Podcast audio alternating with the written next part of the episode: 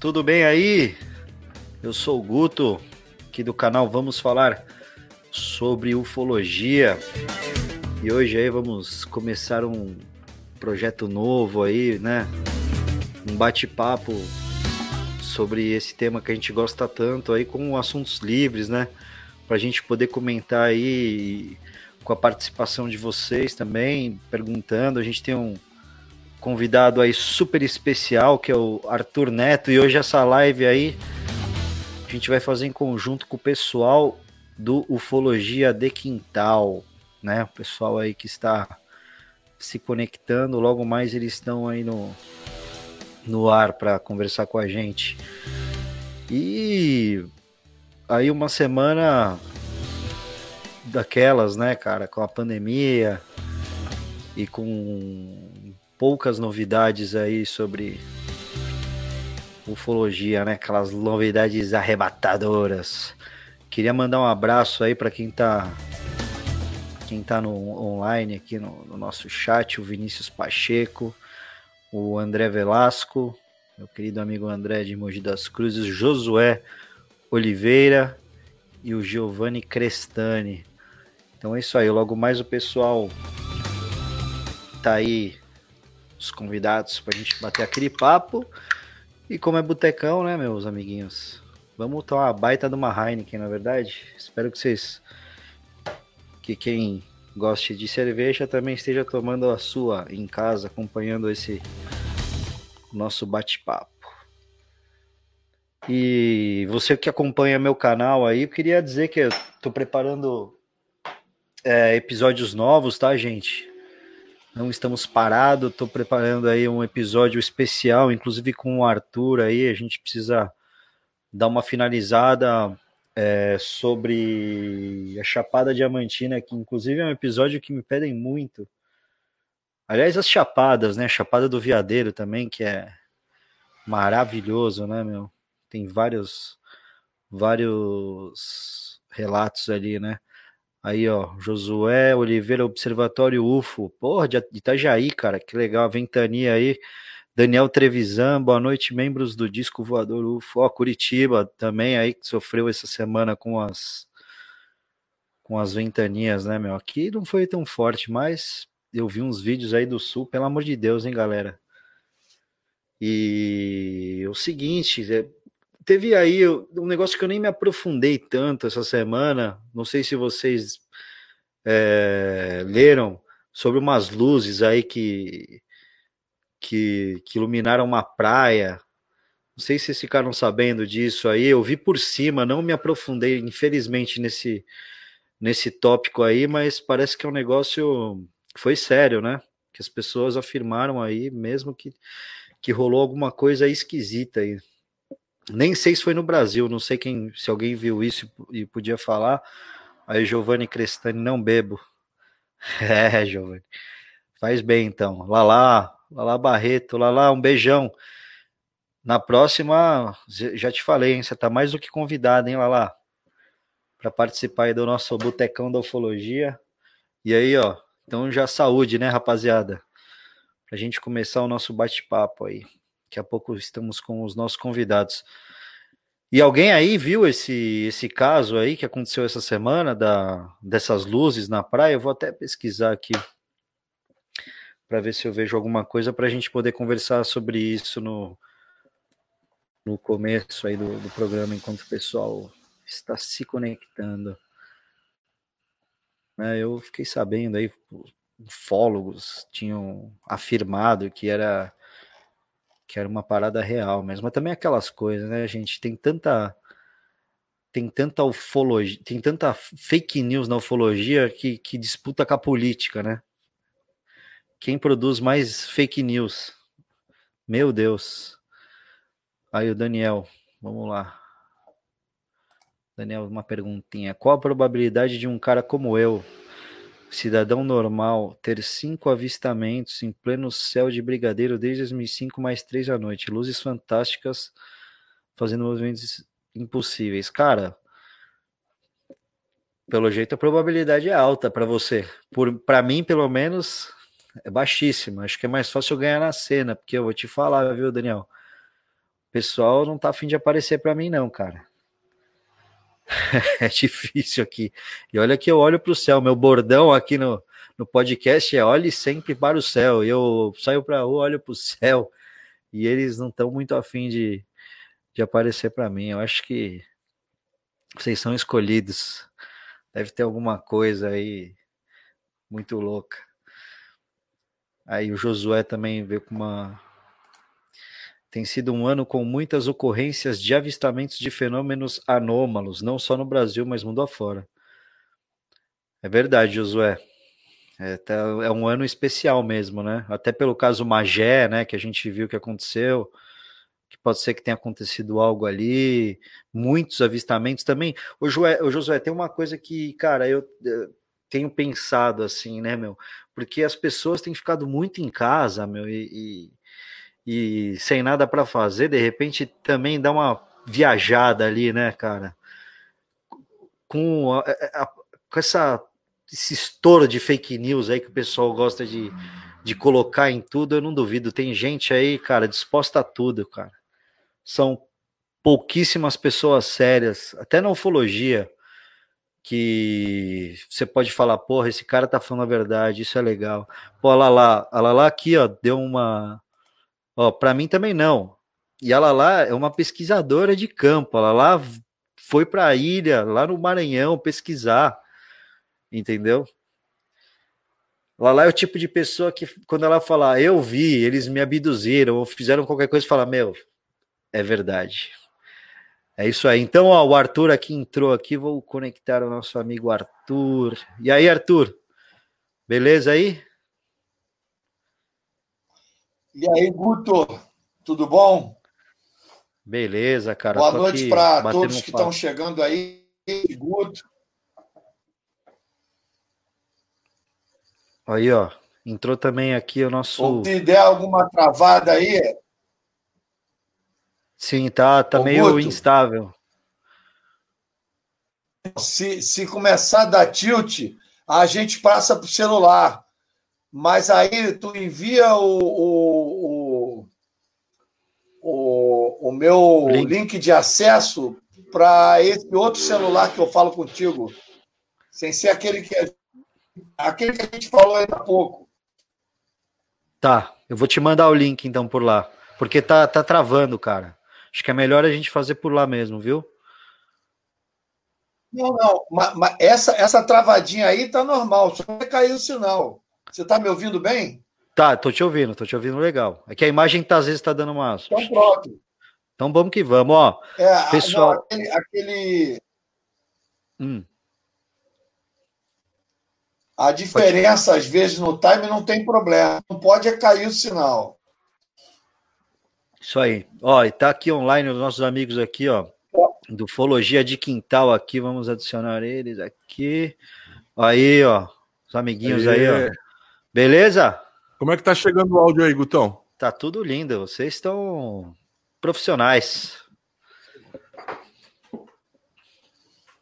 Tudo bem aí? Aqui tá chegando legal. Como é que tá chegando o nosso áudio aí? Agora, agora deu cara de boteco mesmo, hein? Aqui é o Botecão, Arthur. Tá pensando o quê? Para mim tá chegando bem. Tá chegando legal aí o áudio? Tá ótimo. Eu tô tá quase ótimo. indo lá embaixo pegar minha tulipa. Ó, nós só não estamos tomando uma porque aqui no Paraná, cara, tá um frio do cacete, viu? Desculpa aí o palavreado, viu, meu? É. Ah, mas aqui também, mas aqui, ó, aí a gente esquenta. Se tá frio, a gente esquenta. Saúde. Aí, ó, aí, aí sim. Agora me conversa. Ô, meu, eu converso só com o Cleiton aí do Folha de Quintal. Se apresenta aí, aliás, fala sobre o canal de vocês aí também, cara, pro pessoal que não conhece. Vamos lá. Uh, nós somos Ufologia de Quintal, eu sou o Cleitão, eu sou historiador, geógrafo, uh, sou formado em estudos sociais, tenho. Ah, não, vou ficar dando currículo, não um amante da ufologia também, estudo ufologia há um bom tempo, né? Gosto de ufologia já há um, um bom tempo. Aí tem do meu lado aqui o Evandrão, né? Fala um pouquinho de você aí, Evandrão. Ah, é isso aí. Eu sou, eu sou formado em biologia, em economia e sociologia. E estudo psicologia quase desde que eu nasci, e é isso aí. Então, eu apaixonado também pela ufologia aí cada vez mais. E tenho do meu outro lado aqui o Dudu, né? Diga aí, Dudu. E aí, boa noite para vocês aí. Tudo de bom? É... Meu nome é um pouquinho mais esquisito que, que o convencional, então vamos deixar por Dudu mesmo. Sou matemático de plantão, mestre em matemática e ufólogo nas horas vagas ali. Realmente é um assunto que a gente mais gosta aí de conversar no, no tempo todo. O nome já diz tudo, ufologia de quintal é para conversar o tempo todo sobre ufologia. Né? É. E a ideia é essa, né, cara? Nós começamos assim, assim, ó. Nós começamos a, o, o nosso grupo. Nós temos um centro de estudos ufológicos do oeste do Paraná, né? É chamado CEPOP. Nós começamos assim, cara, trocando uma ideia e pá, e, né, e aí discutindo, né? Que a, a, discussão começa a sair fogo. Né? Acho que o Guto deve ter ouvido lá algum dos nossos podcasts lá. E tem dia que o bicho pega, né? E aí nós resolvemos gravar. Vamos gravar isso aí, vamos. E aí pá, a ideia do Dudu e começamos e fomos embora. Né? Então começou assim o nosso, nosso esquema. Bem na loucura mesmo, hein, Arthur? Bem na loucura mesmo. Legal. E Arthur? O, o Cleiton, o oeste do Paraná abrange que, que cidades, mais ou menos?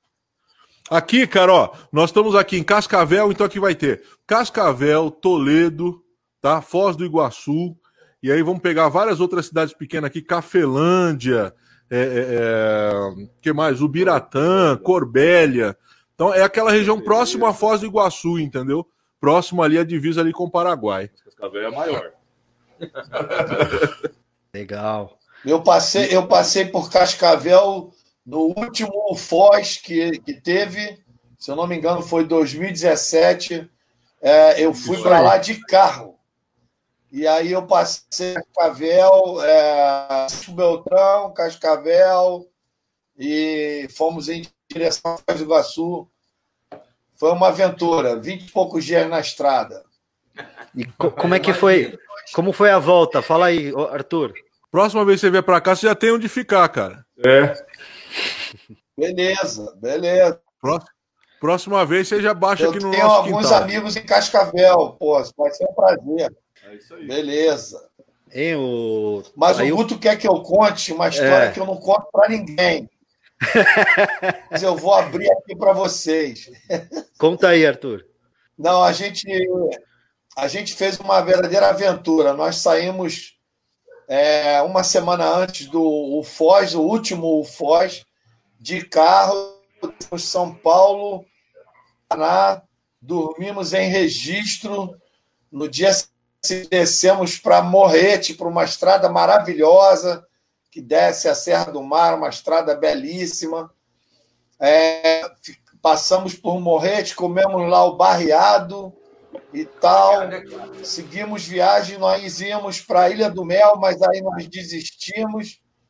Seguimos caminho, fomos pernoitar em Joinville.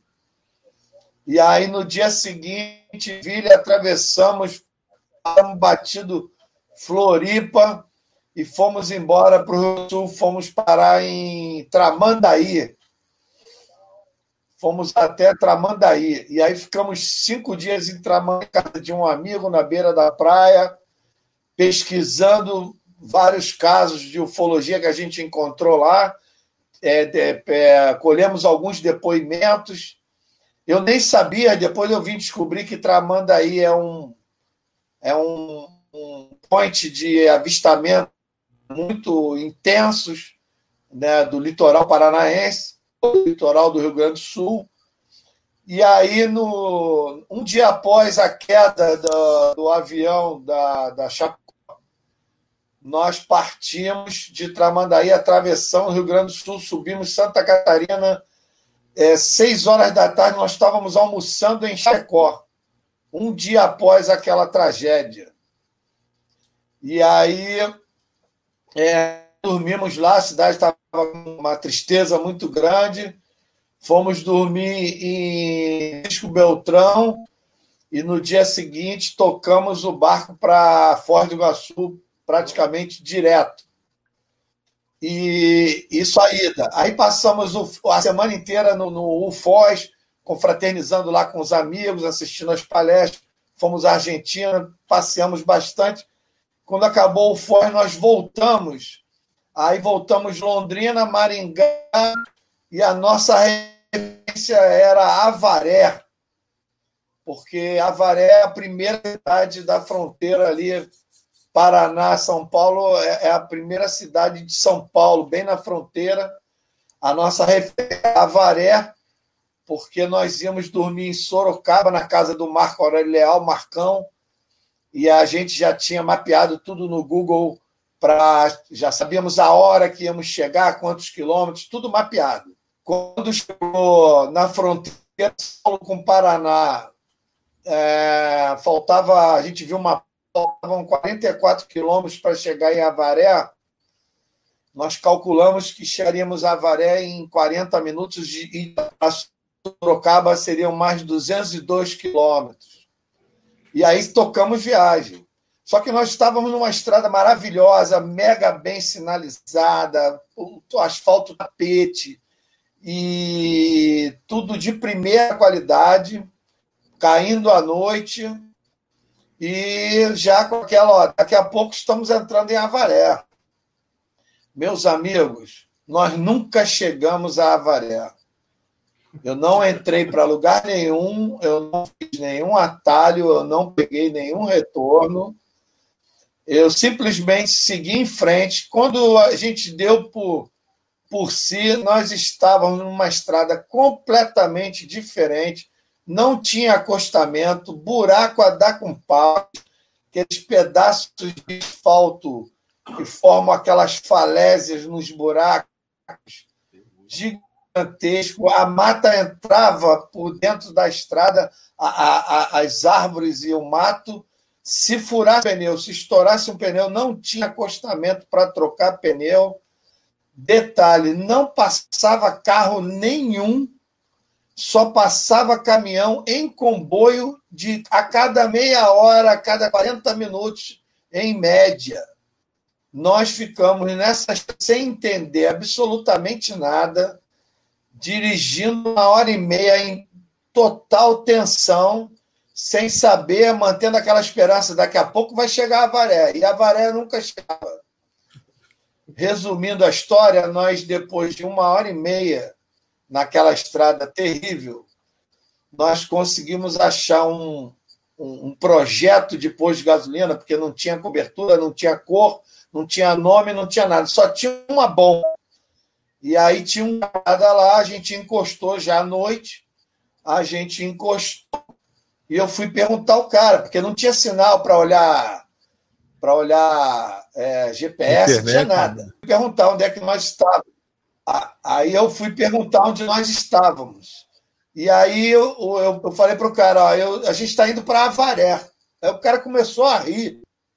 Aí eu falei, o senhor está rindo por Ele falou, a Avaré já ficou para mais de quilômetros para trás. Eu falei, ué, Aí fui olhar no mapa de papel que eu, eu sempre uso mapa de papel no carro.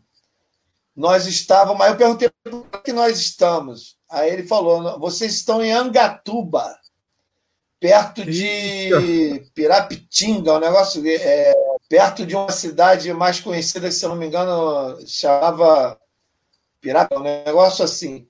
Piratininga. Aí que eu fui olhar Angatuba, era uma, uma estrada completamente diferente daquela inicial, original, onde nós vimos a placa de 44 quilômetros para Avaré.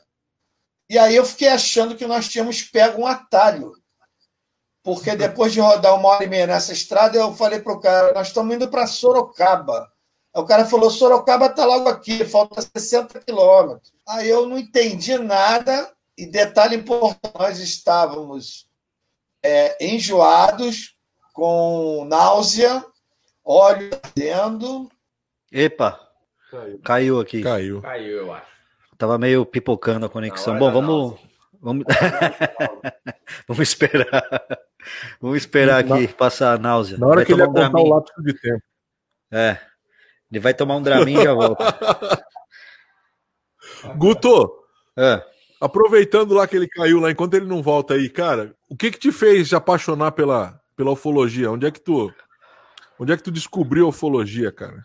Cara, eu não tenho muita, nunca tive muita como é que eu vou dizer, alguém me mostrando alguma coisa, assim. Na real, quem começou, assim, comecei a me interessar mesmo foi com a minha irmã, que ela assinava super interessante, cara.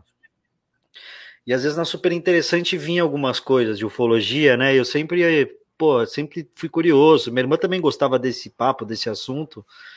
E eu e eu também, né, cara, comecei a ler, comecei a pesquisar assim, mas eu não tive assim, essa coisa, né, que a galera tem sempre, ah, qual, o que, que você fez? Não, eu tinha cinco anos e eram deus astronautas, tá ligado? Não, não tive isso. Eu, Viu então, meus primeiros hieróglifos com cinco anos, eu já traduziu, é. cara. Não, aí tanto que pra molecada aqui, né, cara, pro meu filho aqui, pros meus enteados, eu leio para eles o Mochileiro das Galáxias, cara. E, e eu não sei como é que uns caras falam que que leram isso com cinco anos, meu. Tem umas puta palavra complicada, difícil que eu fico traduzindo para eles tentando dar uma engambelada para ficar mais simples, sabe? então, é isso, cara. Aí foi isso, foi coisa de, de ficar sempre é, ligado, de, sabe, de pegar uma notícia aqui, aqui, várias coisas que hoje adulto com mais informação a gente sabe que era fake, entendeu? Na real, eu tenho uma parada minha, cara, que eu nunca falei no ar assim, que eu acho, nem sei se foi viagem. Minha mãe, ela tinha uma Ipanema, lembra desse carro Ipanema, cara? Não sei se vocês lembram. Pô, sei. Aí, claro. é, eu, eu, minha mania de criança era ficar deitado atrás, na, sabe, ali na. Peraí, o Arthur voltou aqui, deixa eu colocar ele.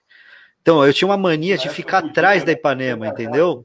Naquela parte do maleiro, né, que ficava aberto, cara. Aí um dia eu tava entrando na minha rua, não esqueço da, do dia, de nada, cara.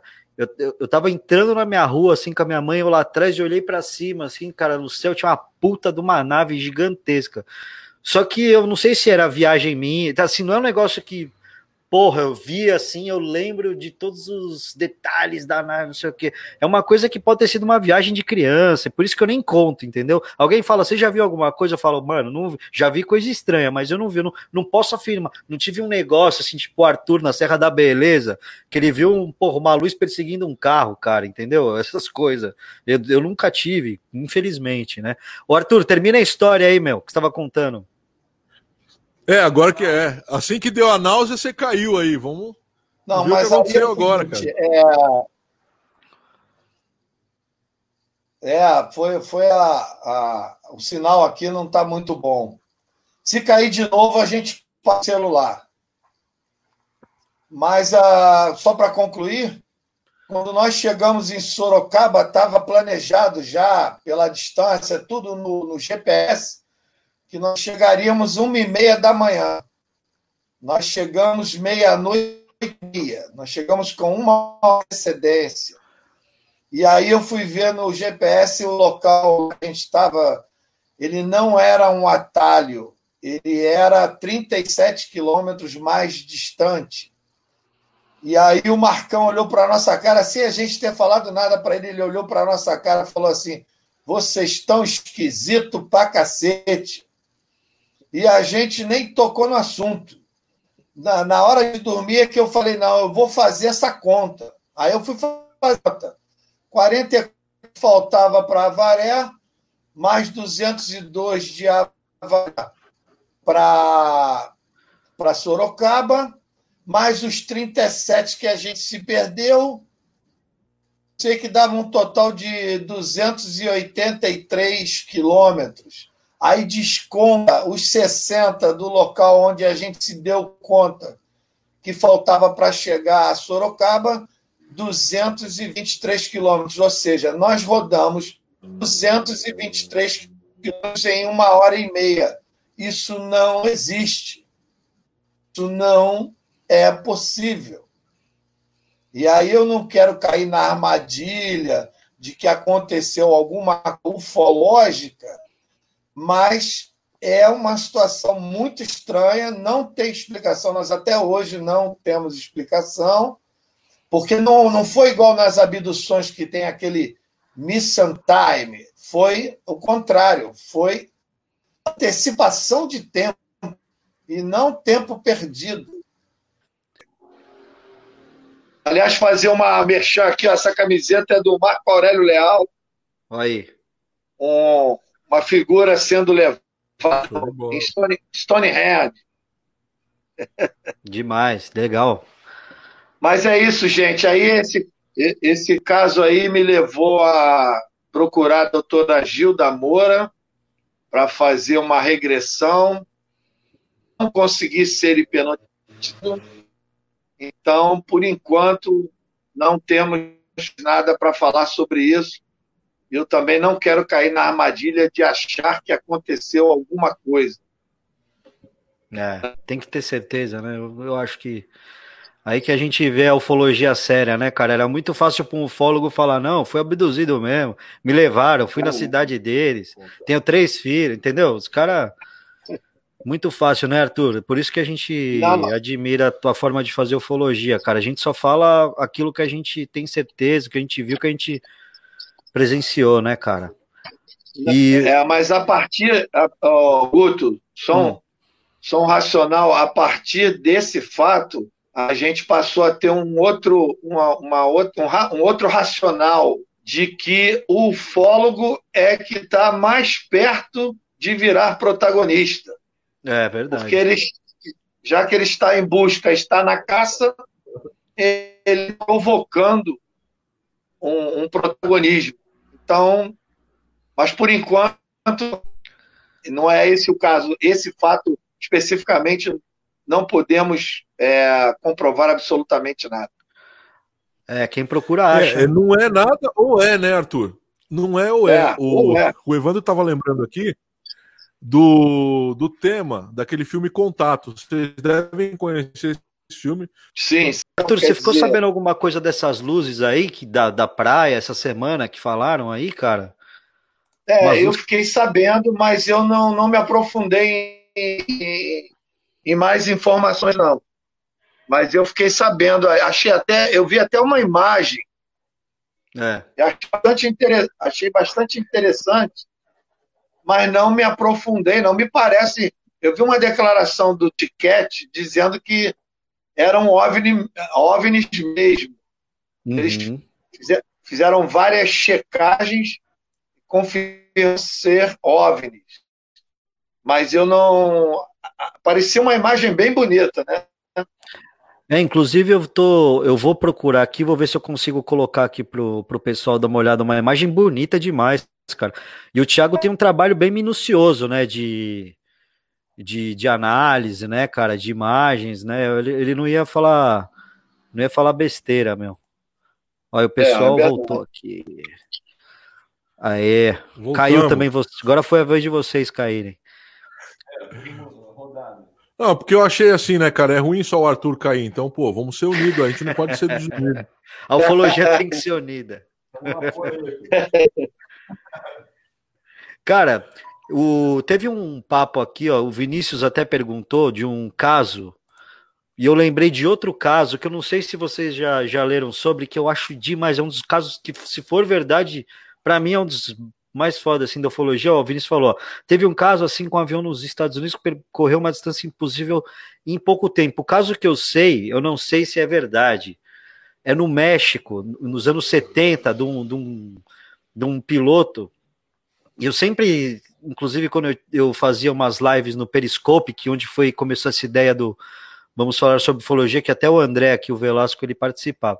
Eu sempre falava desse caso, cara, que para mim, se esse caso for verdade, assim, se realmente rolou, é um dos casos mais impressionantes, que é de um cara que ele estava na escola ali de aviação e ele foi fazer um voo ali de um voo tipo, o cara decolou aí em Congonhas, para quem conhece São Paulo, ia dar uma voltinha ali de meia hora e pum, baixar de novo o exercício. E aí, cara, o cara ele, ele de repente sumiu do radar, ele tinha não tinha gasolina para fazer um, um, grande percurso de, de, de, avião. E a hora que, que ele apareceu no radar, ele tava, mano, em Cancún, ou não, Cancún ou na onde foi o Chaves ali, caramba, esqueci o nome da praia lá que foi o Chaves. Enfim, ele estava numa daquelas das, das praias ali, cara, que é longe pra cacete da cidade do México, entendeu? Que o cara não ia conseguir Acapulco. chegar. Acapulco, isso. Que ele não ia conseguir chegar com o avião que ele tava, ele não tinha nem autonomia de voo para fazer isso. E quando ele voltou, o, o quem estava na torre ali de voo, é, o cara começou uma puta voz meio robotizada falar com o cara da torre. Inclusive tem no YouTube, tem um documentário sobre esse sobre esse caso e tem esse vídeo com, com a voz do cara, não, a gente é de uma raça não sei da onde, a gente faz não sei o quê, bababá, babá. Bom, aí falou com o cara, o cara da torre ficou perguntando umas coisas. Beleza, o cara pousou o avião, quando ele pousou o avião é como se ele não tivesse andado de avião, porque a, a, a gasolina estava cheia ainda, o cara não lembrava de porra nenhuma. Imagina, o cara acordou ali, ele estava em cima do mar, ele falou, porra, era pra eu estar aqui em Acapulco, aqui, vendo, vendo Chaves, porra, acordei, sabe? Então, meu, é um caso assim, esse caso, assim, falam para mim, meu, é, qual é o caso mais maluco da ufologia? Para mim, caso Varginha ao concurso, Pelé, né? E depois, para mim, esse caso do México. Não sei se vocês já ouviram falar desse caso aí. É, esse sim, caso sim, é tem, famoso. Tem, tem, vários casos, né? Sim. Fala aí, Arthur. Não, esse caso aí é famoso, é um clássico, né? Esse caso. Agora, uma coisa importante que eu acabei de lembrar, você mencionou, eu lembrei. É, nós também checamos essa gasolina e ela baixou, só que ela não baixou do que deveria ter baixado. A gente continuou com gasolina durante muito tempo, só fomos botar gasolina no dia em São Paulo. Então, quer dizer, é, baixou, mas não baixou tudo que deveria ter baixado, né? Não. Então é um dos mais um dos componentes que a gente que entrou na, na história, né? Nessa história. Sim. E um é, último detalhe. 260 quilômetros é chão, né, cara? Não é pouca Porra. coisa, né? É, exatamente. É Isso. E, e depois nós conferimos com o Marcão, é, tempos depois, aquela região, Angatuba, Pira, é, Ita, Itapetininga, lembrei o nome agora, o nome exato é Itapetininga. Essa região de Angatuba, Itapetininga, é, é uma região de altíssima incidência de UFOs. Tem relatos, tem pesquisa lá, inclusive tem referências do próprio Exército já ter ido investigar alguma coisa lá naquela região. Então agora a gente vai ficar só na, na boa lembrança dessa, dessa aventura aí. Certo. O, e vocês aí, meu, vocês tiveram algum caso aí que vocês se, se encontram aí? Não sei se vocês fazem vigílias juntos. Tem algum avistamento que vocês destacam de vocês? Legal. Como é que foi? Cara, Fala eu aí. vou deixar isso aqui. Eu vou deixar essa para o Dudu aqui, para o meu amigo matemático, né? Que para ele falar sobre a primeira experiência dele, a primeira vez que ele teve um avistamento. Vou deixar pro Dudu aí, ele, eu sei que ele é um cara meio tímido, mas vou deixar para ele. Fala aí, Dudu. É, que eu confesso, né? Cara, o que, que, acontece? O, o, o Cleiton, né, e tem o nosso um outro colega nosso aí, o, o Ozzy, que faz parte do nosso grupo e tal. Tá bem até nerfado agora, não pode, não pode vir e tal. Mas eles já estavam há mais tempo aí é, estudando e tal, a ufologia, e eles estavam há mais tempo já fazendo observações, né? E aí, assim, eu sempre, é, eu, eu, não sou um estudioso da ufologia, não posso dizer que sou um mestre da ufologia e tudo mais, eu sou mais um curioso, né? Que estou aqui junto com, com, a galera, e sempre lia aquilo que eu posso, os, os casos e tal. E aí, eles um dia me convenceram, falaram, não, Dudu, você tem que ir com a gente fazer uma, um avistamento. E aí eu, eu sou daqueles que crê sem estar tá crendo necessariamente, entendeu? Eu crê, mas se eu não ver nada, eu não eu, eu vou deixar naquela. E aí eles me convenceram, fomos fazer o avistamento, chegamos lá no local lá do, do avistamento, do, do, avistamento, vamos fazer observação, observação né? né? No avistamento é só se tivesse muita sorte. E, e a gente lá e tal, olhando para as estrelas, e aí juro pra, juro para vocês que eu tava assim, né? Tipo, ah, é, vou ver nada aqui, e por dentro tranquilo. E daí, eles, esses dois aqui falaram para mim, é, esse, esse aqui, né, e, e o Oz falaram para mim assim, Dudu, fica olhando bem as estrelas, olha bem certinho, vê tudo não sei o que, acompanha, que você, cara, com sorte vai, você vai ver alguma coisa.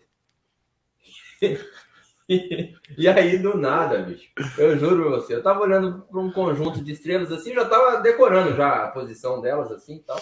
É, uma das técnicas que, que, a, que, a, que a gente usa quando chega para fazer uma observação é mapear, ver onde está cada estrela, ver como é que está o céu, aquele negócio todo, e depois, né, a partir disso aí, ver o que, que tem de anormal. E aí, o que acontece? Eu, eu, olhando ali para um ponto fixo e tal, dali a pouco um orbe aparece, né, do nada, mas assim, muito do nada. E assim, ele não, é, é, assim, eu já vi várias vezes satélite, né, já vi outras coisas e tal, que são naturais, então, a hora que a primeira, o primeiro impulso foi, não, deve ser algum satélite, deve ser alguma coisa. Mas o, o movimento dele era completamente estranho, né? E, e ele piscava de uma forma ele pulsava, ele né? Pulsava, né? É isso. Era uma ele, ele, ele, fazia uma pulsação que era muito, muito diferente. Era muito diferente, era uma coisa que eu nunca tinha visto. E, e aí, realmente, assim, e aquilo foi, e ele foi indo de um lado para o outro, assim, do nada, e daí a pouco ele sumia, e ele aparecia de novo, assim, tal. E, e assim, na hora, eu tomei um susto, mas eu segurei na blusa desse aqui, eu falei, ó, oh, meu Deus do céu, aquilo quase saiu o coração pela boca. Eu falei, cara, eu não tenho certeza se eu, se eu tô pronto para isso, não.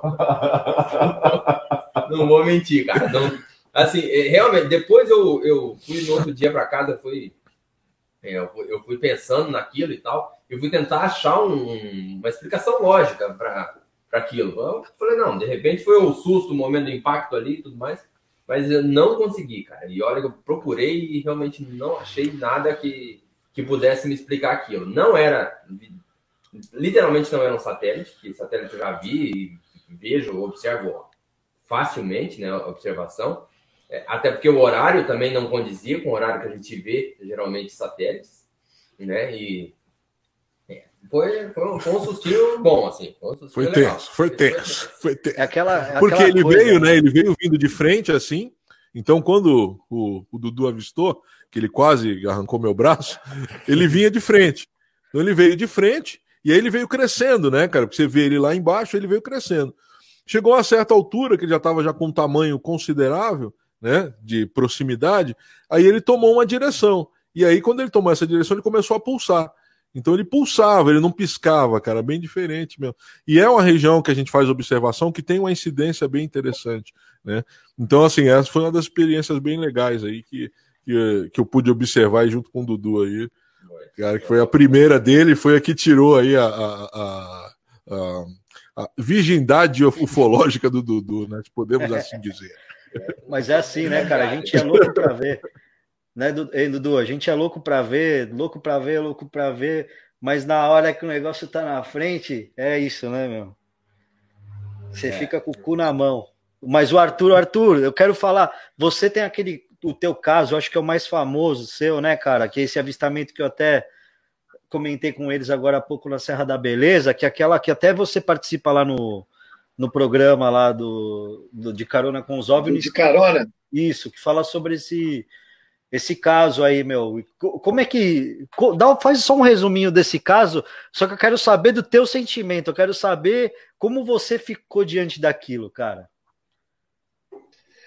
É, é, foi, foi um caso bastante interessante, porque tava, estávamos eu e o Júlio, nós já estávamos há, há uns dois dias anteriores, já era o terceiro dia de vigília. Na noite anterior, tínhamos ficado até de manhã, não absolutamente nada.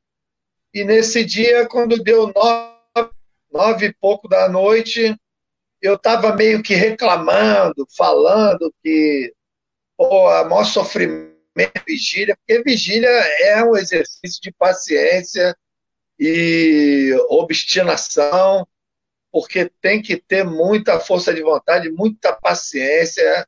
É, a gente pode, tirando as proporções, equiparar com paciência ali. E eu estava meio que reclamando, pô, a gente está nesse momento há tanto tempo, nunca teve uma coisa extraordinária e tal. Já vimos muita coisa, mas não uma coisa assim, eles descerem para a gente, aquela coisa e tal. E aí me deu uma loucura. Eu falei para o Júlio: guarda tudo, guarda a câmera, guarda a filmadora. Aí o Júlio falou: tá maluco? Eu falei: não, cara. A, a, se tiver que rolar, a gente vai viver essa experiência. A gente não precisa levar nada para ninguém. Guarda a merda toda.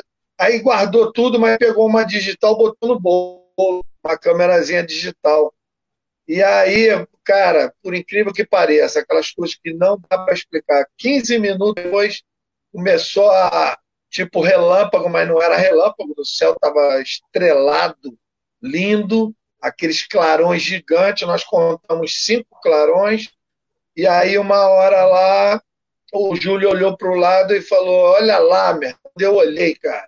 Você imagina uma luz de solda, aquela coisa de solda branca, quase azulada, só que de 60 metros de diâmetro. Imagina uma solda de 60 metros de diâmetro, uma coisa assim, pegava a montanha, a estrada e abaixo da estrada no, no, no, no restante da montanha. E aí, quando a gente falou, olha lá, que eu meti o binóculo, porra, é aquela coisa que você esperou a vida toda. Eu falei, fudeu. E aí, nisso veio um carro. Quando a gente vê o carro, cara, e o carro passou embaixo daquela luz. E aí, eu falando, olha o carro, Júlio, olha o carro, aquela luz. E eu vendo no binóculo, o carro desapareceu embaixo daquela luz, mal dava para ver a lanterninha vermelha assim da, da, da, da traseira. E aí o interessante é que ele freou, mas bruscamente deu uma freada de louco, mas ele não parou, ele foi passando devagarinho, abaixo daquela luz, sumiu, parecia uma cena de cinema. E aí, quando ele saiu do outro lado, assim, no perímetro, o cara disparou com uma estupidez. Eu pensei que ele ia capotar, que ele ia cair do penhasco, que ali é o topo da serra, tem um penhasco ali de sei lá, 200 metros de altura, eu pensei que ele ia sofrer um acidente grave pela estupidez, aceleração que ele colocou no carro. Eu achei que ele, a, a, o sentimento que passou foi pânico. Na hora eu até falei, eu falei, o cara tá se cagando todo e tal. E nessa hora o Júlio chegou e falou, eu vou fotografar. E quando falou, vou fotografar, ele meteu a mão na máquina quando ele meteu a mão na máquina, a luz apagou. Aí apagou. Aí, mas eu no binóculo eu vi que ela não apagou totalmente. Um pontinho assim, fez um travelo e um ponto vermelho. Aí eu falei, tá lá, tá lá, tá lá, o tempo todo no binóculo, narrando para ele. Aí eu falei, tá lá, tá lá. Aí eu lembrei que a gente tinha falado que não ia fotografar. Aí eu bati na mão dele e falei, guarda essa merda a gente falou que não ia fotografar. Quando eu bati, ele guardou no bolso do casaco. A luz voltou com tudo. aquela coisa. Porque é o impacto de quando a luz já, já é impacto. Aí quando ela apaga, fica tudo breu. Quando ela volta, parece que a que ela volta muito mais forte. Eu não sei exatamente se foi isso, mas a percepção que nós tivemos é que ela voltou vira nós e voltou muito mais forte. A, a, a, a, gente sempre achou que nós estávamos entre 800 a, metros a um quilômetro de distância desse alvo. Mas há pouco tempo nós fizemos uma medição com, do, do, no exato e deu 1.660 metros. Ou seja, nós estávamos a 1.660 metros nós nos víamos ilados, nós tivemos conjuntivite, o meu óculos me protegeu, eu estava com binóculo também, devo ter tido um nível de proteção razoável. O Júlio estava de cara limpa, ficou com o olho inchado, enorme, no dia seguinte, tapado de remédio, teve que ir para o oftalmologista. A primeira pergunta que o oftalmologista fez para ele, o senhor fez solda sem óculos de proteção, porque provavelmente o nível de pressão dos olhos dele era o mesmo nível que o cara está acostumado a ver no caso de uma solda sem proteção, provavelmente. E o grande detalhe que foi mostrado em vários programas aí no De Carona com OVNIs, a máquina dele nunca mais funcionou, a, digital. Perdeu uma digital de mil e poucos reais, nunca funcionou. E, e como o Guto perguntou, o sentimento foi de muita euforia, muita emoção, e aí traiu a pesquisa. Nós não agimos como pesquisadores. Se nós fôssemos agir como pesquisador, nós teríamos que ter ido atrás daquele cara do carro, nós teríamos que, no mínimo, ter ficado a noite toda naquele mesmo, porque eles estavam na região, poderia rolar outras coisas, não, quer dizer que tudo acabou ali, e, e, nós não fizemos nada disso. Nós ficamos numa euforia, numa loucura, não parava de falar. E, e, aquele, aquele comentando, cada um viu um detalhe diferente. E aí, depois de uma meia hora lá de euforia, que a gente viu que não ia rolar mais nada, eu falei, meu amigo, eu quero é tomar uma cerveja, eu não quero ver mais porra nenhuma, vamos embora. E aí agimos completamente ao contrário do que o pesquisador agiria. E aí fomos embora. E aí nós só foi cair a ficha desses detalhes de ter ido atrás do cara. Esse cara procura ele há seis anos que a gente procura esse cara há sete anos. O que aconteceu foi dia 3 de agosto de 2013. E, e ainda tivemos um, um complemento na saída da fazenda. Antes de ir embora, eu comecei a. Eu falei: venham para cá, nós estamos aqui. E o Júlio, não, não, não, chama, não. Eu não estou preparado. Eu, é, aí eu falei: não, também não estou, mas eu quero ver. E aí, quando nós estávamos saindo da fazenda, tem um bosque que antecede a porteira da fazenda. Eu parei o carro, o Júlio saiu, abriu a porteira para eu passar com o carro. Quando eu fui passar com o carro, cara, esse mesmo carro, ele já é veterano, esse carro, mesmo lá da viagem. Esse carro, na, quando eu fui passar com o carro, nós sofremos uma pancada e um estrondo e um, um, o carro chacoalhou e, e entrou daquela pancada pela porta do carona e as duas rodas da frente saíram do chão. O carro deu um solavanco, como se alguém, alguém tivesse abalroado a gente. E aí o Júlio, o que, que é isso? E eu, o que, que isso? E, e, os dois com lanterna olhamos o carro inteiro, não tinha um real na poeira, não tinha um dedo na poeira, não tinha um amassado, não tinha nada. Aí começamos a pensar que era uma onça que levantou o carro com a força. Será que era um veado campeiro, que lá tem aqueles veados, aqueles gamos? Já vi passar na frente do carro de madrugada aqueles veados campeiros, e eles são grandes. Aí eu falei, será que não passou um veado campeiro por cima do carro? E o que viado campeiro, cacete. E, e, e nós fomos para a cidade no caminho, nós paramos umas quatro vezes para investigar o carro todo de lanterna, porque nós ficamos inconformados do que gerou aquela situação. E a única conclusão ufológica que a gente pode ter chegado é que eu, eu não chamei, provavelmente eles vindo na nossa direção, apagados ou em modo invisível, que seja, porque sabes que eles têm essa, essa tecnologia, e quando chegou próximo da nossa posição, eles devem ter disparado a, a, as propulsões para ir embora, porque depois a gente intuiu que aquele choque é o tipo do choque seco de igual se ouve nos filmes quando entra no, no, em, em, velocidade de velocidade da luz, essas coisas. Né? A mesma explosão que um caça F-15 dá quando ele dispara na velocidade do som. Então, aquele bah, aquela aquele impacto, aquele deslocamento de ar. Então, a, a, usando bastante da imaginação, é a única explicação ufologicamente razoável que a gente encontrou não teria outra explicação para o que aconteceu com o carro. Aí fechou com chave de ouro. Fomos para a cidade. Quem nos encontrou falou: esses caras estão tudo malucos. A gente já desceu naquela energia braba mesmo de. Sabe quando você fica rindo à toa? Eu, eu, eu era sorriso de orelha a orelha. O tempo todo assim, não desmanchava o sorriso.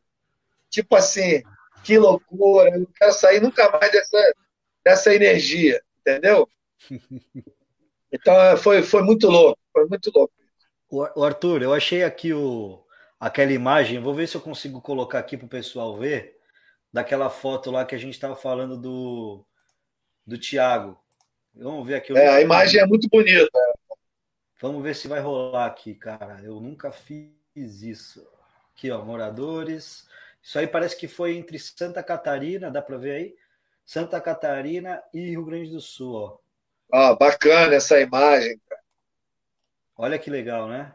Então, é, é como se é como se a, a, a nave ou as naves estivessem nas nuvens jogando faixa de luz para baixo. Sim. Aquela luz sólida, aquela luz sólida é, lá do General essa, Show, lá atrás, hein? É, essa famosa luz sólida, né? É, meu, coisa esse nessa quarentena aí, meu, tá acontecendo umas coisas diferentes, né, gente? Não dá para negar. Agora, o Guto, o Guto, aproveitando que a gente está num papo de boteco aqui, ufológico, o Cleiton falou em luz sólida. Eu queria aproveitar hoje para passar um, um, racional aqui para eles e para todos que estão ouvindo sobre essa questão da luz sólida, que isso essa, essa, esse racional eu nunca ouvi ninguém falar e ele é ele é relevante. O que que acontece? É, não sei se todos conhecem, existe um livro editado pela pela editora da revista UFO que é o livro é, Perigo Alienígena no Brasil, que é do do americano Bob Pratt. É, é, esse americano ele veio durante 10 anos no Brasil, ele participou da Operação Prato, ele era amigo do coronel Irangê Holanda, ele, ele presente em vários momentos importantes, até aquela aquele material que eu que eu eu fiz lá do caso Baipendi, lá do seu Arlindo, o Bob Pratt também esteve lá com o seu Bob Pratt, ele perambulou aí durante 10 anos, todo ano ele via o Brasil, ficava meses aqui fazendo ufologia. E aí ele escreveu esse livro. Na época que o livro foi lançado, foi a primeira vez que se falou em ETs maus, em ETs agressivos, em consequências negativas de contatos com o ET. Foi a primeira vez que se fez essa abordagem, foi a primeira vez que se levantou essa lebre. E, e eu confesso, comprei o livro, eu comprei o livro, mas demorei 10 anos para ler o livro, porque eu tinha um preconceito violento em relação a esse conceito de maus e ETs agressivos e aquela coisa toda. Mas aí um dia me deu uma louca, eu falei, eu vou ler esse livro. E aí eu me arrependi de não ter lido antes. Esse livro, para quem não conhece, quem quiser aprender de pesquisa de campo, esse livro é uma verdadeira aula de pesquisa de campo de, da, dos confins do nosso país. Ele do norte, nordeste, pelo interior de Minas Gerais. Eu, em uma das minhas andanças pelo Rio das Velhas, na região de Santana do, do Pirapama, em Minas Gerais, eu fui recebido numa fazenda de uma senhora que hospedou o Bob Pratt, uma região riquíssima do fenômeno UFO. Rio das é realmente uma experiência em Minas Gerais sobre o fenômeno UFO. Pois bem, contando isso tudo para vocês entenderem, e aí eu fui ler o livro. E realmente o livro é, ele é bastante assustador no sentido de que eu não sei se por acaso ou não sei por preferência, mas o Bob Pratt, 80% dos casos que ele conta no livro são casos em que as pessoas de alguma maneira sofreram agressões, tem casos de, de óbito casos de pessoas que perderam o movimento dos braços, das pernas, casos de pessoas que ficaram cegas. É, realmente é um livro que traz uma percepção negativa sobre o contato com os ETs. Ele conta no livro mais ou menos, não lembro bem, mas mais ou menos um, uns 50 a 70 é, casos mencionados no livro. E só que aí eu comecei, a leitura, comecei a perceber um comum. E qual era, qual era, o, qual era o comum? O ponto comum é o seguinte: todas as pessoas dos casos que ele relata no livro, que sofrem consequências físicas graves, todas, sem exceção, elas estavam tentando fugir do fenômeno. Elas estavam tentando fugir das naves. Muita, muita, é, na maioria das vezes, as naves sobrevoando baixa altura, seguindo esses protagonistas, e essas pessoas em teoria, estavam fugindo daquela luz, daquela luz sólida, e fugindo das naves. E elas tiveram problemas de saúde sérios. Agora, o contrário também é verdadeiro. As pessoas que não fugiram, que por alguma razão ou outra, por paralisação de medo, se acabaram sendo levadas pela luz ou a, a, como é que se diz, rodeadas pela luz, não sofreram absolutamente nenhum problema físico. Isso me levou a estudar de que, na realidade, essa luz é para nos proteger, para que eles possam nos levar para a para que eles possam nos, nos abduzir, nos examinar, mas, ao mesmo tempo, nos manter protegidos dos efeitos essas tecnologias podem nos causar. Então, é, ficou esse, esse, esse desafio de, de checar. É, aí teríamos que analisar muitos casos para poder estabelecer parâmetros para confirmar essa informação. Ou seja, as pessoas que foram envolvidas pela luz, levadas ou não para dentro da nave, elas foram devolvidas independente do trauma de terem sido levadas e terem sido levadas dentro dessas naves, elas foram devolvidas sem nenhum problema de saúde, sem nenhum problema físico. E as pessoas que não, que fugiram, que não se deixaram envolver por essa luz e que estiveram muito próximo da tecnologia dessas naves, tiveram consequências graves.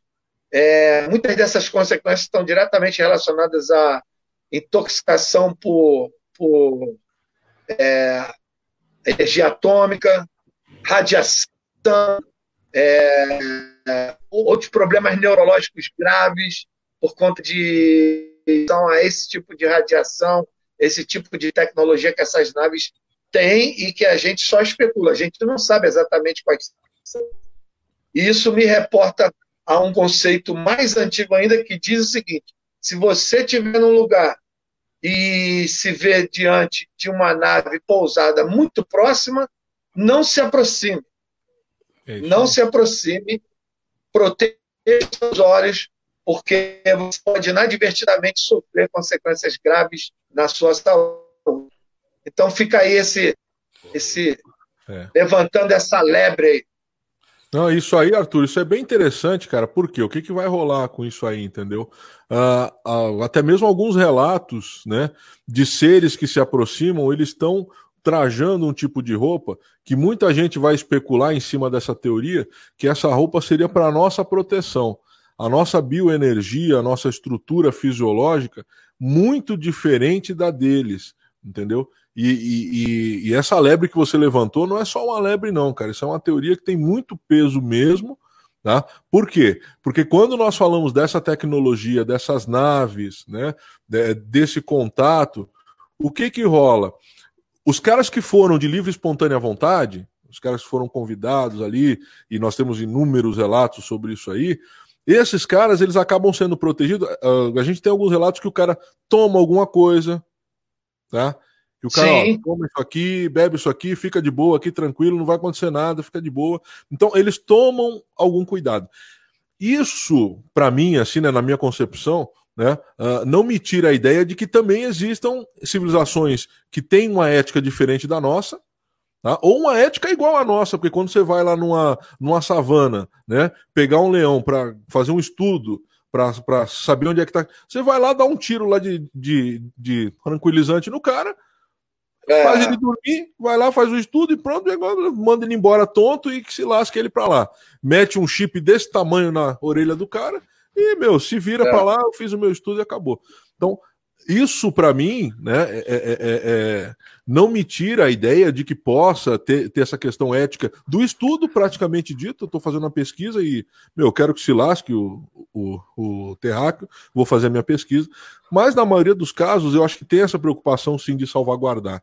E aí o que, que acontece? Mas também não deixo de lado né? A, a, a, questão de civilizações que têm uma ideia diferente, uma ideia de hibridização, de mistura. Esses caras estão. Tem, tem algumas civilizações que, no meu modo de ver, estão fazendo algumas coisas erradas. E também uma terceira hipótese é ter o ET, né? Que a gente até falou isso em um, em um dos nossos episódios, quando falamos do caso lá do, do seu Barroso, né? Lá do Luiz Barroso, lá em Quixadá, né? Toda aquela treta que aconteceu com ele também eu trabalho com a hipótese do ET estagiário, cara. Entendeu? Do ET que vai cometer a caca. O que o cara, meu. É, é, o cara vai acabar. Então, eu trabalho com essas três opções aí. E faz muito sentido, assim. Não é só uma lebre, não, Arthur. Faz muito sentido. Eles não são infalíveis aliás, também, ali, né? É, aliás, aliás, você me, você me lembrou agora, esse caso que eu menciono do Bob, que está no livro do Bob Pratt, de morte, e cegueira, e, é, é, se eu não me engano, é o do seu Barroso. Ele também esteve lá, ele também investigou o caso do Barroso. Então, então... Essa, essa referência. Agora, é, aproveitando o que você deu aí, tem um outro racional também interessante, é, coisas de 20, 25 anos atrás, que alguns contactados.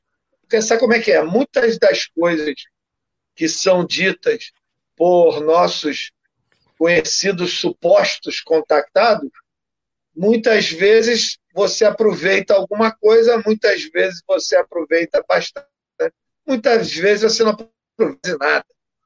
Mas uma das coisas que é, foram ditas no passado por esses é, ditos contactados, mas eu considerei bastante coerente, é que existiam essas civilizações que estão aqui já há bastante tempo, não é de agora, existiam grupos de trabalho.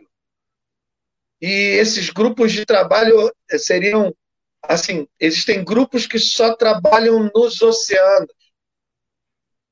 Grupos que só trabalham nas florestas.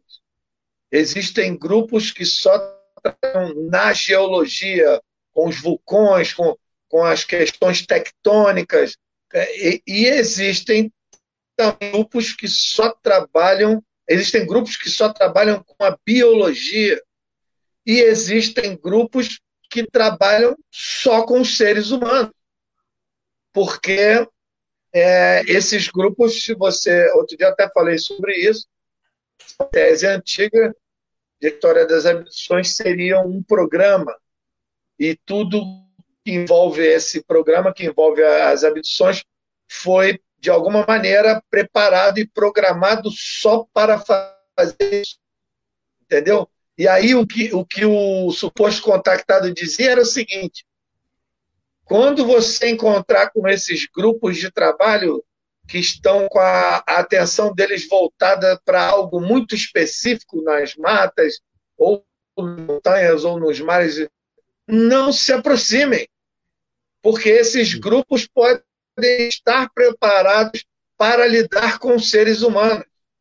E aí, ao se aproximar, você vai se colocar em risco, porque eles estão ali fazendo um trabalho muito específico que não está diretamente relacionado a seres humanos, então talvez eles não estejam preparados. A tecnologia que envolve toda aquela situação pode não estar é, adequadamente preparada para para interagir com seres humanos. e aí você vai acabar sofrendo problemas. Se a gente acrescentar essas pitadas de componentes a, a toda essa concepção, a gente pode chegar num racional maior. Captura, um racional...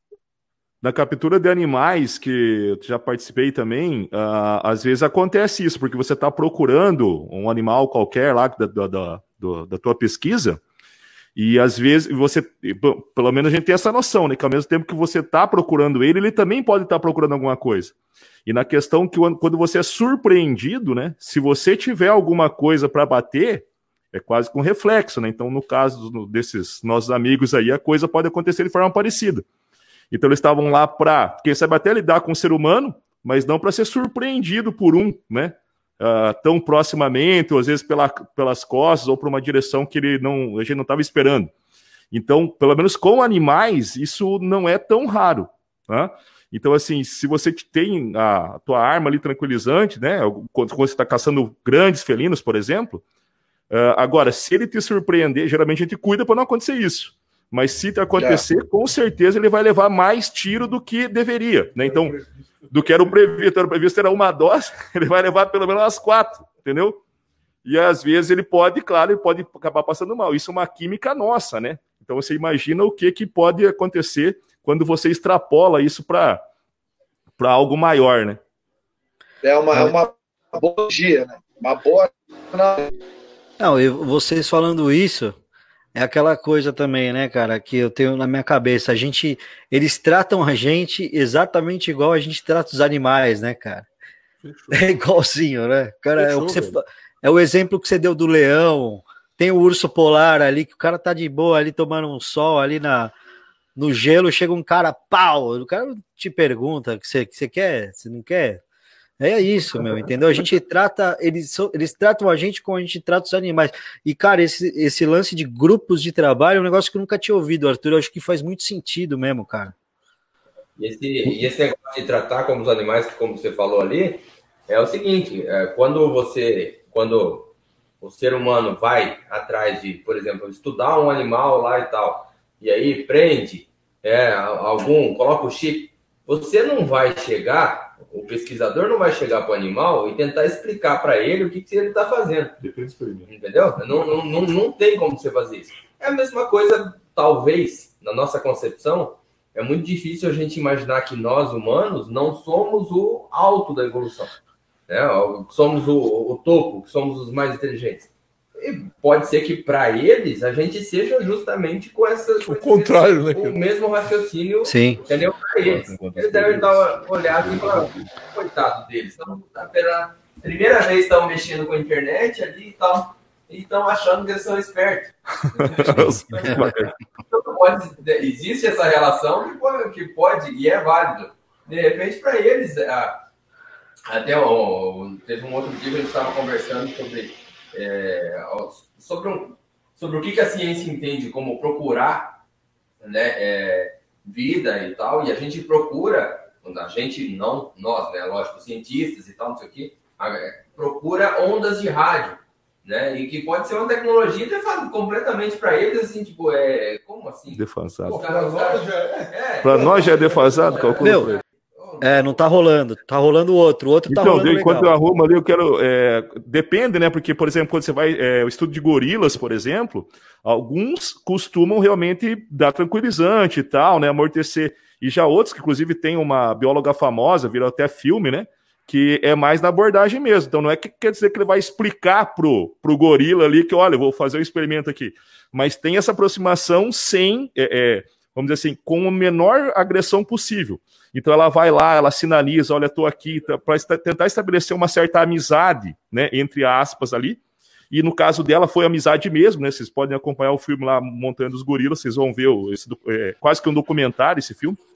E é então tem essas abordagens diferentes também. O, o Alessandro está fazendo uma pergunta aqui que eu achei legal, que, que é meio perto do que a gente está falando. Cleiton vai falar. Será que os seres não têm permissão para se mostrar? Então, cara, olha só, Guto, Guto e Alessandro, ou Alexandre, né? Acho que é Alessandro. Arthur. Olha só, cara, eu gosto bastante, para mim é muito, assim, é, é uma linha de pesquisa minha já de algum tempo, tá? uh, é, esse relacionamento seres humanos e o, os seres in, é, extraterrenos ou seres extradimensionais, né? Tem, tem, existem várias possibilidades. O que, que é o lance, cara? Esses caras eles estavam aqui, era corriqueiramente. Eu, eu tenho eu tenho como, como uma das minhas bases de, de estudo um livro muito antigo, que é um livro que é, é, foi encontrado aí algumas centenas de anos, né, cara? Ele foi escrito provavelmente antes do dilúvio, né? Que é o livro que é o livro do Eno, é o, o, livro de Enoque, tá? E ele vai relatar, ele vai, ele vai ser é, é, muito harmônico com vários outros acontecimentos que nós vemos aí, né? É, descrito por vários povos. O que, que vai rolar, cara? Vai rolar que é o seguinte, e isso bate muito com a história também. Quem estuda história aí, quem estuda geologia, vai ver que bate muito. O ser humano, cara, ele tá no período paleolítico, entendeu? O que, que é o paleolítico, velho? É o índio brasileiro quando o, o, o Cabral chega aqui. Tá na pedra lascada ali, entendeu? Ah, fazendo suas arminhas de osso, de madeira, o cara tá tranquilão, aí ele vai ali na árvore, cata um bagulho, come, não sei o quê. De repente, cara, esse cara sai disso para construir, velho, zigurate, pirâmide, uh, jardim suspenso. Isso é muito rápido para o processo de evolução, entendeu, Alessandro? Entendeu, Guto? Isso é muito rápido, tá? O livro de Enoch ele com, completa ou tenta completar essa lacuna, ou é uma informação que vai dizer que esses caras, em determinado momento, eles interferiram diretamente na nossa evolução, entendeu?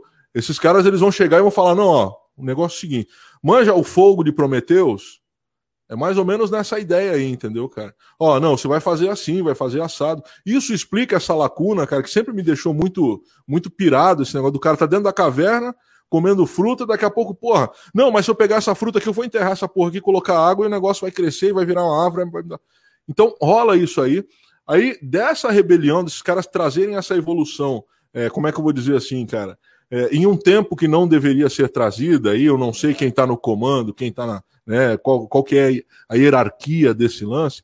A questão é que de uma hora para outra esses caras são meio que proibidos, tá? De se mostrar, velho. E essa é uma realidade. Quando o Arthur falou ali, é, quando o Arthur falou ainda agora ali, ó, vamos desligar a câmera. Cara, eu comecei a ter avistamento depois que eu parei com essa pira. Porque quando eu, quando eu comecei a fazer vigília, a fazer é, observação, Porra, velho, eu comprei câmera, e o cara, ah, não, vamos lá, e pá, eu vou filmar. Cara, dificilmente eu vi alguma coisa. Depois que eu parei com essa pira, eu falei, não, cara, eu não vou. Cara, parei, velho, cansei disso aí. E, cara, eu. Bom, é. Sem contar as coisas estranhas que acontecem com a câmera, né? É, então assim, então assim, cara, é, é, é bem complicado isso, entendeu? Então, é, é, por uma força maior, um motivo maior, eu não sei. Tem uma galera que fala que é a Federação Galáctica, outro fala que é no, não sei, velho, ninguém trouxe essa explicação, mas o que dá para perceber é que esses caras não podem se mostrar diretamente. Essa é a realidade. Eles não podem se mostrar diretamente. Há alguma força, há algum motivo, há algum porquê, mas eles têm que ficar nesse anonimato aí. E aí a gente tem várias teorias. Né? Na verdade, saber mesmo nós não sabemos. É. A questão é que a questão é que esses caras provavelmente eles não podem mesmo, tá, cara? Tem uma é, é, é um momento que eles são tirados do nosso convívio. Tá? Então a Bíblia fala isso, né, cara? O, o, escritos africanos falam isso, escritos gregos, escritos egípcios falam isso, desse relacionamento que de repente de uma hora para outra ele acaba.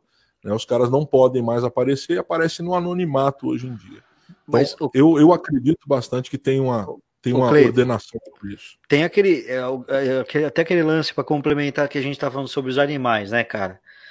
É assim, eu, na minha opinião, né? Por que, que, os caras não se mostram? Porque a gente não tem a mínima condição de conviver com esses caras. A gente não tem. Talvez vocês, talvez o Arthur, eu, a gente tem uma consciência por trás, porque a gente já estuda, porque, mas, cara, a gente é 0,00000,1%, sabe? Você imagina, é, é como eu falo dos animais. Você imagina você, você tacar uma, uma galinha numa jaula de leão, tá ligado? Você imagina você tá. A gente não se entende nem entre a gente, cara. Aí chega lá, vai chegar um ET aí, vai chegar os talibã muito louco. Ah, foda-se, tacar a bomba nesses merda. É porque eles estão falando que, pô. Entendeu? É, o ser humano não se entende, cara. Os caras estão até hoje ali guerreando por causa de um pedaço de terra. Aí você imagina um cara chegando não sei da onde, lá no. Sei lá. Ou olha, é o seguinte, pessoal, porque quando eles chegarem aqui, se um dia eles chegarem, eles vão mudar tudo, vão mudar a história, vão mudar tudo, ciência, enfim, tudo que a gente acredita, cara. Os caras falam assim, ó, vocês estão vendo aí, ó, aquela, você que é da tal religião, mano, o cara te enganou, cara, você foi enganado. O negócio não foi bem assim, foi assim, assim, assado. Sabe, pode mudar tudo. A gente não tá preparado para mudar tudo. A gente tá se fudendo com a pandemia aqui que a gente tem que mudar nosso o jeito da gente viver, cara. Que é, né, quer ficar em casa. Aí chegam uns caras aqui falando de, então, meu, é, é assim, eu acho que a gente tá longe ainda como ser humano. Talvez até eu tava falando com o Arthur eu fiz um episódio lá sobre os Estados Unidos começar a mostrar, é, né, assumir lá, não sei o quê, e o Arthur falou, meu, isso aí é para é para desvirtuar do coronavírus. Eles estão falando isso, então um monte de gente achou isso, né, cara? Mas, ao mesmo tempo, né, um, é um lance meu, que, meu, os caras também podem estar tá começando a preparar, porque, cara, com os equipamentos, com a tecnologia, mesmo que a gente esteja hoje muito muito no, na unha do pé dos caras, uma hora vai ter um cara que vai estar com a lente certa, na hora certa, no dia certo, da maneira certa. É o que eu falo o caso Varginha, se fosse hoje, ia ser impossível encobertar, as minas iam sacar lá o celular e ia tirar uma foto com uma selfie com o ET ali no, no terreno, entendeu? É um negócio que, cara, foi por, por cinco anos, mano. Caso Varginha, cara, se fosse hoje o negócio já, meu, a gente já tá hoje com ET em casa. Mas, ó, mas, mas eu vou falar para ti o seguinte, Guto. Tem muita gente que tem muito documento, velho. Tem muita gente que tem muito material, entendeu? Tem muita gente que tem muito material guardado. Você pode ter certeza disso aí. É, é, essas provas que a ciência pede, tem muita gente que tem, mas não vai Sim. mostrar nunca. É, não Essa pode. É, é, o caos. Mas o Arthur, que... o Arthur aí me apresentou Agora... o Marcão Leal, que o Marcão tem uma história, você deve saber, Arthur, do eu não, eu não sabia isso do caso Varginha, por exemplo, que todo todo caso, do começo ao fim, tinham militares filmando. Uma hora isso aí vai escapar. Fala aí, Arthur, desses, desses, desses vídeos. É, existe, existe essa informação que em momentos é, cruciais do caso sempre tinha um militar filmando. Então, eles, esses caras devem ter horas e horas de filmes de várias etapas de, da operação, entendeu? Até porque isso acaba virando um aprendizado importante para eles. Né? Isso acaba virando padrão, protocolos de, de comportamento e de, de investigação, de estratégias para caso necessitem ser usados no futuro. Né? Por exemplo, sobre essa questão aí, se eles é, são autorizados ou não, é, como nunca, dificilmente, nós temos muito pouco conteúdo comportamental de vigílias ufológicas. A, única pessoa que deixou registros é, sérios, relevantes sobre comportamento durante a tentativa de de avistamento, no caso as vigílias, foi o, o grande Jedi, o General Show. Os livros deles são verdadeiras aulas de comportamentais em relação a, aos procedimentos nas vigílias ou na hora que tem um avistamento, um contato ou coisa parecida. Nós, nós que eu digo eu, pessoas que convivem comigo, já tem, já temos bastante experiência só que a, a, nossa experiência ela acaba não sendo valorizada porque ela é observacional. Mas, na realidade, a observação para as práticas científicas ela é muito importante. É, ela, ela é um dos componentes mais importantes da prática científica, da pesquisa de campo, da, da, da captação de dados, de informações é, na prática, né, prática mesmo a observação é, é, talvez seja a componente mais importante. E, por exemplo, nós já vemos, já estamos observando já há algum tempo, tirando é, avaliação de casos que aconteceram conosco e outros não, de que, por exemplo, é, geralmente esses seres se comportam é, diretamente relacionado à maneira que você reage. Se você está no topo de uma serra, passando a noite, a, para a tentativa do contato, se eles surgirem a uma determinada distância, dependendo da maneira como você vai se comportar, eles vão se aproximar ou não. Sim. Fora fora o inexplicável, né? Porque aí poderíamos ficar horas falando sobre isso aqui, especulando. Toda vez que eles aparecem, é, não, não, não no firmamento e não na estratosfera, mas quando eles aparecem na região, eles interferem em vários aspectos. Eles interferem na opção de tempo, eles interferem na, na, na, na sua visão, eles interferem na audição, eles interferem até no batimento, na temperatura, eles interferem no batimento cardíaco, eles interferem em aspectos físicos, físicos é, em, eles interferem em aspectos verificáveis e não verificáveis, a coisa da bolha de silêncio que você não ouve mais os grilos, você não ouve o os animais. Da pressão atmosférica, né? É, exatamente. Então, dependendo, e, e, eles interferem na psique, entendeu? Então, quer dizer, dependendo da maneira como você reagirá, a reação deles será é, condizente, equilibrada ou não, proporção. na mesma proporção. Até tem uma, uma história engraçada. Antigamente, quando eu faço parte do grupo do Petit, a gente, pô, imagina, é, nós temos o grande Ubirajara Franco Rodrigues, que, na minha opinião, um Jedi da ufologia, né? um verdadeiro Obi-Wan. É, é, o, o, o, o Ubirajara ele sempre teve uma opinião em relação a, a nós que andamos atrás de UFOs por aí. Ele sempre falou: isso é extremamente top. Imagina você por aí na tentativa de se aproximar, de ver um objeto desse nível, isso é extremamente utópico, mas como a realidade ela, ela tem preferência, como nós somos insistentes, somos chatos e somos perseverantes, a gente acaba ganhando no cansaço, entendeu? É uma questão estatística, é frequência e sequência.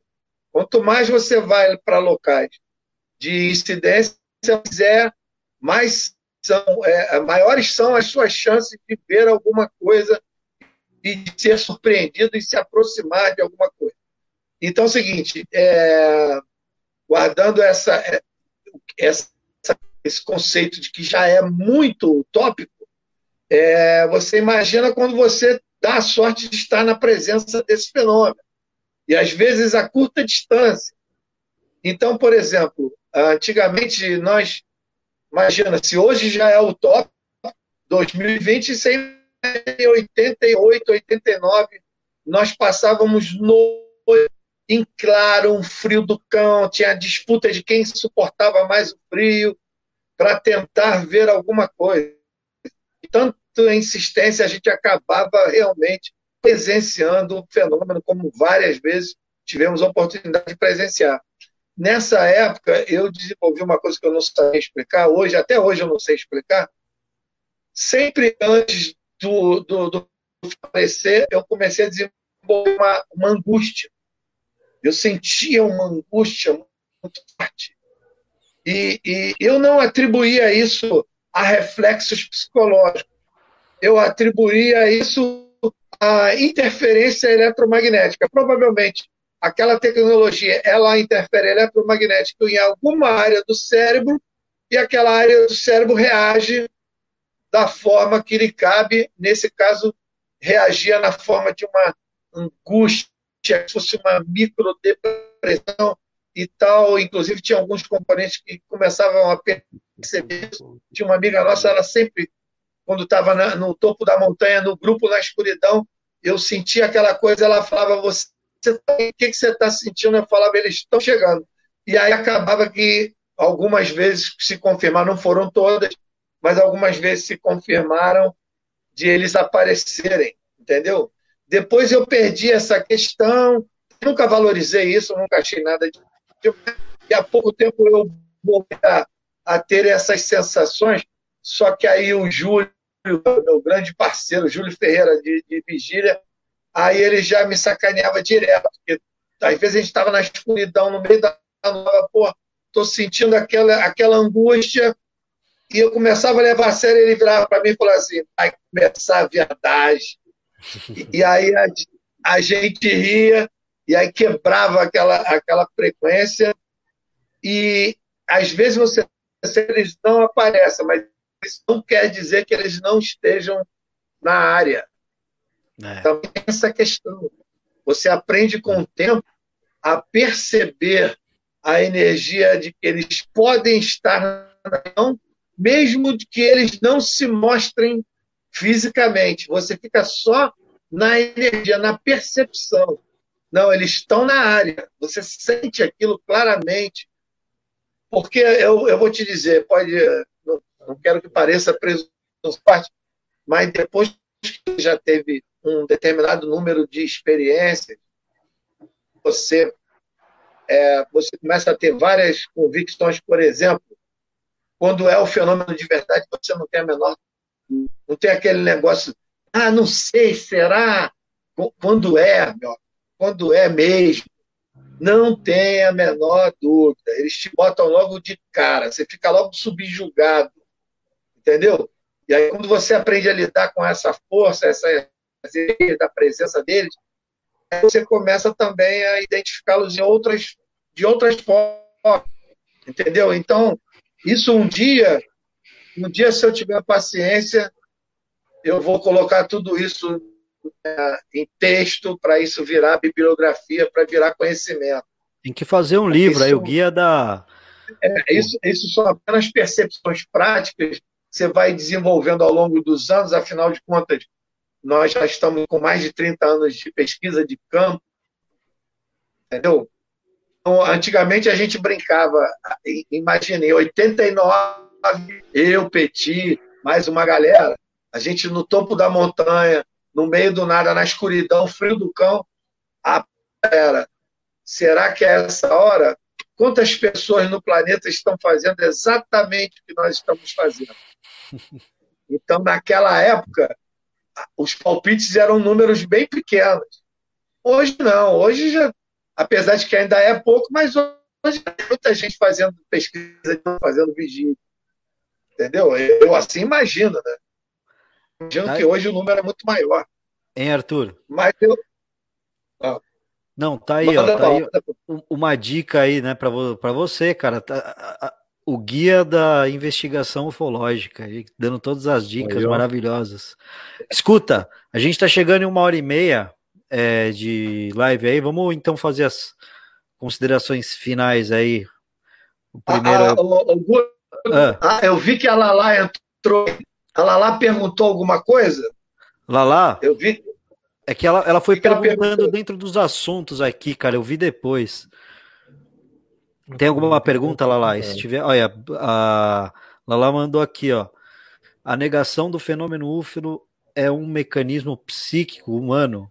As provas já existem há muito tempo e ainda estamos discutindo aqui essa questão. É verdade, né, Lala? É verdade, é verdade. Esse argumento pode ser dado ao contrário também. É. Bom, e aí? É... E aí, então, vamos dar então as considerações finais aí para a gente não estourar muito. Fala aí, Arthur. Beleza. Você, eu queria agradecer aí todo mundo, né? Deixa eu falar aqui, eu vou, vou agradecer vocês. Primeiro botecão legal pra caramba. Vamos ver se a gente faz mais aí, né, meu? Ficou bem legal. O pessoal participando aí. Queria agradecer a Lala, ao Alessandro que participou, a Belisa. Quem mais aqui? Vinícius Pacheco, Mauro Lenhaioli. Vamos lá, quem mais aqui? Deixa eu passar Roberto Botelho. Belzites, e é isso aí, galera toda, Ana, queria agradecer ao Andrezão também, ao Milton Antônio, OVNI Free, valeu aí pessoal pelo, pela audiência e também é, lembrando que no, nos canais aí no podcast vamos falar sobre ufologia e no ufologia de quintal. Eu não sei se vocês vão disponibilizar, eu vou disponibilizar esse essa, essa live aqui no, no Spotify, então aí nas plataformas de áudio no YouTube vai estar disponível para vocês ouvirem, reouvirem esse programa. E queria agradecer vocês aí, foi um prazer conhecer o resto aí do pessoal do Ufologia de Quintal, não conheci, só conheci o Cleiton, né? E o Arthur, agradecer como sempre, aí sempre participando, pô, dando uma aula pra gente. Valeu, Arthur, obrigado aí, cara. É que nada, a gente. A, a questão é que a gente gosta de falar de ufologia, entendeu? E aí, se deixar, a gente fica três horas aqui falando. Ufologia Boteco. É, agora é o seguinte, queria agradecer ao Cleiton, toda aí. Adorei esse nome, Ufologia de Quintal é, é, é o máximo, esse nome fantástico. Adorei. Queria deixar o convite aqui para vocês e para todos que estão assistindo. Quando, quando ah, minimizar toda essa questão aí da pandemia, vocês estão convidados para ir conhecer a Serra da Beleza, entendeu? É, participar nossos eventos. Tem um evento mensal lá de, de vivência, de ação. O pessoal vai para lá, faz vigília. A gente tem um sábado à noite uma palestra com telão, com muita debate, e depois mais vigília. E conhecemos os, os pontes lá do, dos casos mais importantes da região, alguns personagens também, alguns protagonistas. Então, estão convidados para ir passar um fim de semana de ufologia de raiz com a gente lá, tá? Então estão todos, além de vocês, estão todos que estão nos assistindo convidados. E a vida voltar ao normal, eu vou distribuir o convite aí para todos. E é isso, gente. Vamos seguindo em frente. Isso aqui é muito saudável. Continuar falando de ufologia e procurar falar de conhecimento de ufologia, né? Conhecimento, é ele está em todo lado. Ele está no livro, ele está na experiência particular de cada um, ele está também na, na, na, na, internet. O conhecimento ele está espalhado, tem que tirar o bom proveito né, do conhecimento, da ufologia. Muito, o Arthur, você estava falando dos eventos aí na, na Serra da Beleza. Eu, pô, tive a oportunidade de conhecer. Cara, vocês aí que curtem ufologia, que estão assistindo a gente também, o pessoal do Folha de Quintal, meu, vá na Beleza da Serra, cara. Na Serra da Beleza, que é um que é uma pousada que tem lá que fica no topo ali da Serra da Beleza, que você tem uma vista maravilhosa, baratíssimo, uma comida de forno a lenha, cara, puta, é um, você passa o fim de semana, o feriado perfeito ali, cara. E ainda tem esses eventos do Arthur lá, cara, que, porra, deve, deve ser uma viagem isso aí. A gente tava até na. Eu tava falando com a Lala, que a gente fez uma live das mulheres na ufologia que a Daniela é cantora, a Lala é cantora, eu também toco, o Cleiton toca também. Pô, vamos fazer o um evento Música na Serra da Beleza ali, ufologia, cara. Fechou. Pô, vai ser a coisa mais maravilhosa, meu. Né? E valeu aí vocês aí, cara, pelo, pela participação e pela parceria, viu? Excelente ideia, excelente ideia. Valeu. Fala aí, o Cleitão, pessoal. Gente, o negócio é o seguinte, foi um prazer participar com vocês. Eu, eu, gostei muito da participação do Arthur no, no que diz respeito a mostrar o que é verdadeiramente um ufólogo raiz. O cara que tem experiência, o cara que sabe do que está falando, um cara que já teve avistamento, que já teve contato, que sabe do que está falando. Isso é importante porque tem muito ufólogo que tem essa experiência que o Arthur tem, mas fica caladinho. Tem muita gente que faz isso. O Arthur veio aqui e deu cara a tapa. Arthur, um abração, um beijão no teu coração, nego. Nós vamos fazer um episódio com você depois lá, hein? E vamos esperar agora voltar, né? O próximo botecão aí, né? Ufológico aí. E que, cara, muito show de bola, né? Não tem nem palavra para falar, tô emocionado. Vou passar para frente. Não, só quero agradecer também, fazer das minhas palavras o que o Cleiton acabou de dizer. Agradecer ao Guto também. Aliás, eu não era, não gostava de podcast, não é que eu não gostava, eu não, eu não ouvia. E o teu foi o primeiro que eu maratonei, Guto. Porra, cara. de cabo a rabo. Até tinha umas perguntas para te que fazer, honra. mas não vai dar tempo. Vai ficar para o próximo Botecão, tá? E parabéns pelo seu trabalho. E obrigado de novo, Arthur. Valeu, obrigado a você. Cara, eu só posso agradecer mesmo. Realmente o teu, teu podcast, cara, é, é muito legal mesmo. Eu, a gente que, que, que tanto faz, tá tentando fazer ali, é o nosso é, conversando sobre um assunto que a gente gosta e tal, a gente também acaba consumindo muito, né? E o teu, a gente acabou se deparando e, meu, já maratonei tudo o teu podcast já e tal. Obrigado. De verdade. Uhum. E, pô, agradecer o Arthur, que é mestre, né, cara? E aí a gente só. Quando a gente tá na frente do mestre, a gente só escuta, agradece e fala obrigado pela aula aí ao vivo. Quem, como, diz, como diria o Faustão, quem sabe faz ao vivo. É. e o Arthur é um monstro nisso aí. Parabéns, Arthur. Valeu. Fala aí, obrigado, obrigado. Obrigado aí, mas a gente tem muito para aprender ainda e a gente aprende quando a gente é, divide, né? Quando você divide, na realidade, você está multiplicando. Então, a gente tem, tem muita coisa para aprender e para fazer pela ufologia. Vamos, vamos, nessa, vamos nessa. E, é isso aí, ó. Eu queria aqui, ó, falar para vocês aqui, ó, que a gente estava conversando, estava falando com o, o Cleiton essa semana, né, cara? O Arthur ele fica puto que eu, que eu meto pau nos caras aqui. eu, eu, é o seguinte, eu tava falando com o Cleiton essa semana que é muito legal a gente compartilhar informação. Ufologia, para mim, é isso: compartilhar informações, né? Então eu sempre falei, mano, e falo em todos os episódios que eu faço, o Arthur é o único cara que deu a mão, velho, que ele me apresentou todo mundo, que fala, que faz não sei o quê. O resto dos caras aí que ficam falando de abertura, de não sei o quê, aí fica brigando com os outros ali, cara. Esses caras aí, meu. E ó, e vou te falar, e tem menos propriedade para falar do que o Arthur, cara, porque o Arthur, meu, é o cara que até hoje vai lá, esses caras ficam no computador ali. Magé, o Arthur, a gente não pode, não vamos falar, não vamos falar sobre Magé hoje, mas o caso Magé, cara, o Arthur no, no meio do coronavírus pegou o carro e foi lá, cara. Os caras ficaram ali ligando pra galera. Então, assim, isso mostra, né, cara, assim, que o Arthur faz, para mim, a verdadeira ufologia, que é o compartilhamento de informações, um negócio muito legal, que é essa coisa de se apresentar, de apresentar as pessoas, de unir as pessoas. O Arthur tem uma característica que eu acho muito legal, que eu gosto disso também, de você apresentar, de você fazer um conhecer o outro. Eu gosto de, também de fazer essa ponte, né, cara? Então é isso, eu acho que é um trabalho foda do Arthur, que ele faz. Curtam aí o canal dele no YouTube, Arthur Neto. E Queria agradecer mais uma vez vocês também, o podcast de vocês, cara, sensacional, muito bom aí com os casos também, velho.